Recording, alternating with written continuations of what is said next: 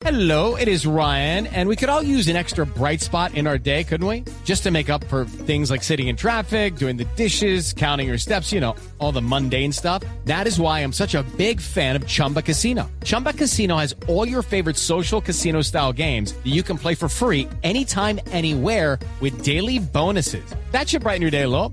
Actually, a lot. So sign up now at chumbacasino.com. That's chumbacasino.com. No purchase necessary. BGW. Void were prohibited by law. See terms and conditions. 18 plus. Consuelo, ¿cómo hace que siempre fue la queja, por ejemplo, Leopoldo Valdivieso y muchos de los actores, hoy en día uno los ve, mueren en la pobreza absoluta? ¿Eso ha cambiado? ¿De alguna manera? Muy poco para lo que debería haber cambiado.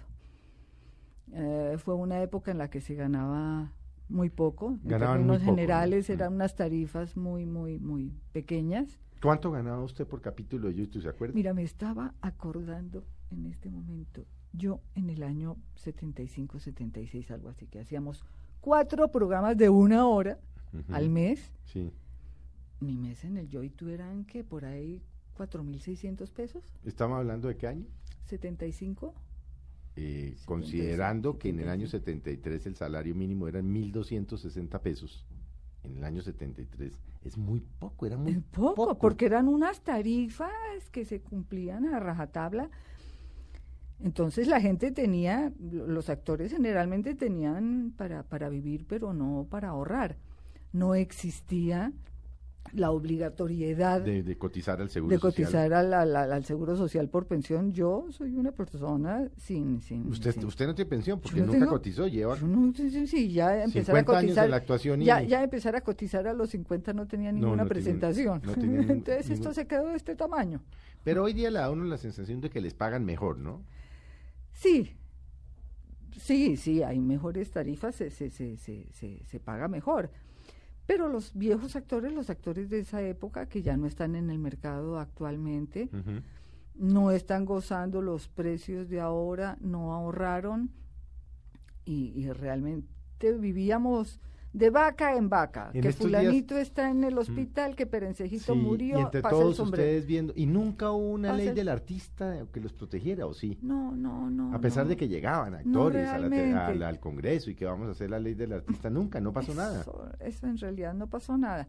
Ahora hay una asociación de, de, de actores, pero una sociedad de gestión Es que decir, recauda unos dineros Sí. de transmisión, de derechos públicos de transmisión. sí.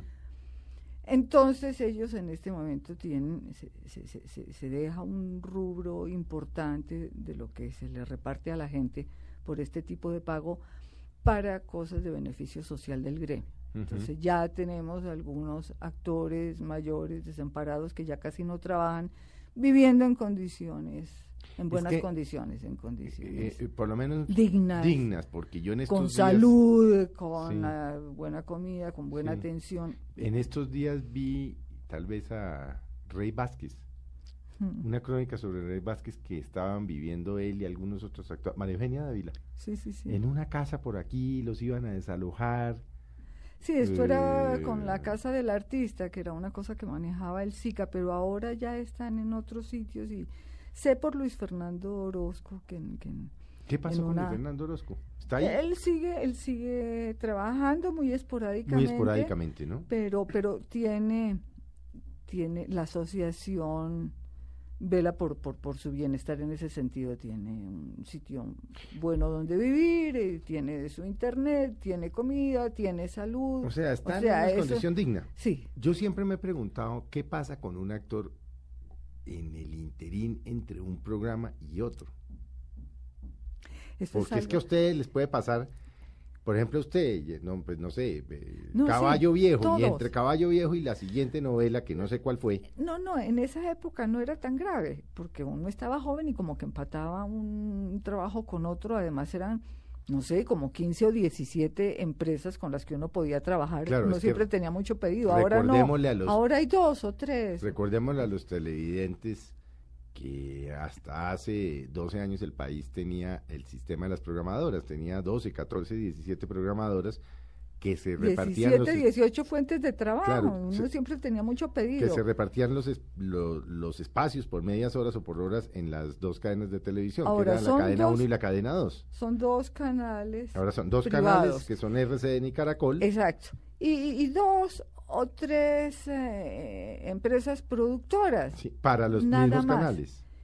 Y, y encima de todo uno ya tiene treinta y tantos años más. Ujú. Ya lo- las historias no tienen muchos personajes mayores y es apenas lógico. Somos un país de, de- gente joven, hay mucha gente joven. Se tiene que escribir, se tiene que grabar para ellos. Entonces ya cada vez es más escaso que, que aparezca una abuela o un abuelo en un dramatizado. Y las pausas son más largas, Pues, obviamente. Pero porque una abuela sí está regia. Que sí. Sí, vamos a poner eh, vamos a poner una foto en Twitter de obviamente pues a Consuelo la ve uno todavía vigente en la televisión. Pero pues cuando le dice a uno que lleva 54 años en la televisión o 50 y uno dice, "¿Pero de dónde esta niña empezó a los dos?" Porque es que porque es que la verdad Tan está buen amigo.